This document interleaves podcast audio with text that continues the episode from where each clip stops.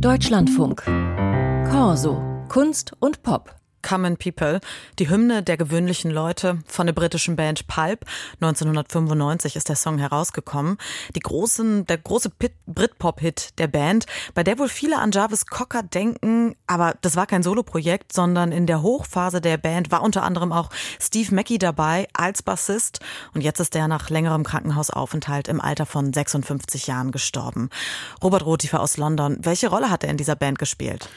Ja, also wie Sie ganz richtig gesagt haben, nach außen wurden Pulp ja immer mit ihrer Galionsfigur Jarvis Cocker identifiziert. Tatsächlich stand dahinter aber immer ein Kollektiv und gerade Steve Mackey spielte sich eine wirklich entscheidende Rolle in ihrer Entwicklung. Also er ist Pulp 1989 schon beigetreten, als dieses diese Band aber schon auch in verschiedenen Inkarnationen schon mehr als ein Jahrzehnt aktiv gewesen war und nicht zufällig aber begann mit Mackies Involvierung die erfolgreiche Phase von Pulp. Also zunächst mit dem Album Separations 91, das hat schon erhöhte Aufmerksamkeit erhalten und dann mit ihrem Umstieg auf das Major Label Island bzw. Universal, wo dann 1994 das Album His and Hers rausgekommen ist.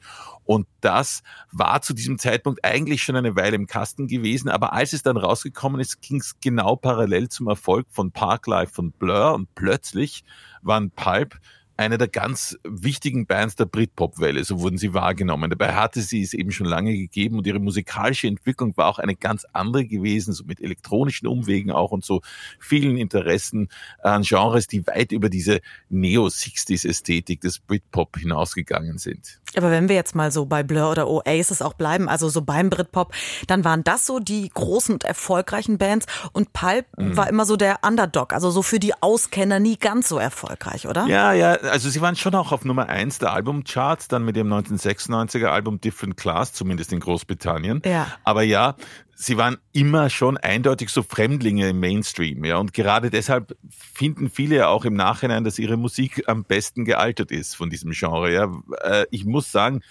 ich habe selbst Pulp Anfang der 90er kurz vor ihrem Durchbruch live erlebt in Großbritannien und was man nicht unterschätzen darf, ist, dass sie so ihren ganz eigenen, wenn man will, Tribe angesprochen haben. Also wo Pulp spielten, da konnte man sofort ihr Publikum erkennen. Retro, Secondhand-Kleidung, Bohemia-mäßig irgendwie angehaucht. Heute würde man zum Teil auch queer dazu sagen. Jedenfalls sicher nicht so burschenhaft, laddisch, wie zum Beispiel der Anhang von Oasis. Also sie standen auf eine gewisse Weise genau für das Gegenteil. Ja, haben wir auch gerade gehört, für dieses Common People.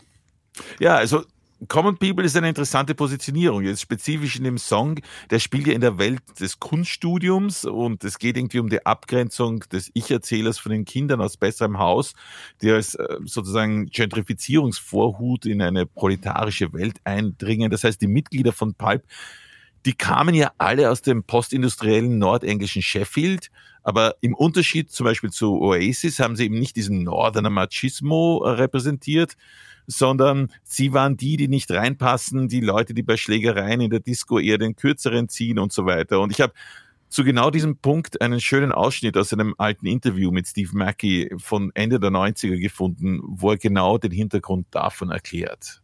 In Sheffield, where we came from. In Sheffield, wo wir herkamen, gab es ganz bestimmte Gruppen von Menschen. Die sogenannten Townies, das waren bullige Schlägertypen und Leute wie uns, die sich für Musik interessierten und anders aussehen wollten.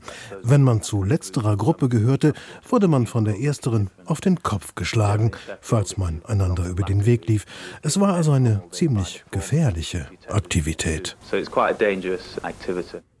Steve Mackey erzählt da über seine Sonderrolle ähm, in seinem sozialen Umfeld in der nordenglischen Stadt ähm, Sheffield. Er war ja auch Filmemacher, Produzent und Fotograf. Hat das eine Rolle gespielt bei Pulp? Ja, ja, das ja, absolut. Also die Videos waren alle wie Kurzfilme und man hat diesen filmakademischen Ansatz auf ganz charmante Art diesen Videos angesehen.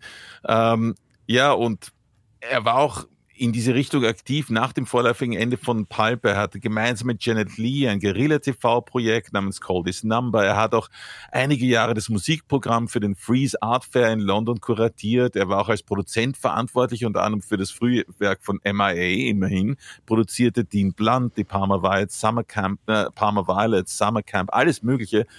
Und er hat auch dann an der unvermeidlichen Reunion von Pulp 2011 bis 2013 teilgenommen. Und es wird übrigens diesen Sommer ja wieder Pulp Reunion Konzerte gegeben.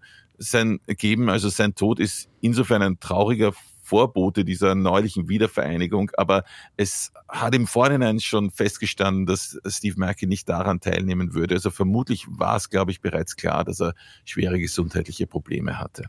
Steve Mackey, Bassist von Pulp, wichtige Britpop-Band rund um Jarvis Cocker, ist gestorben im Alter von 56 Jahren. Robert Rotifer, vielen Dank. Ja, vielen Dank auch.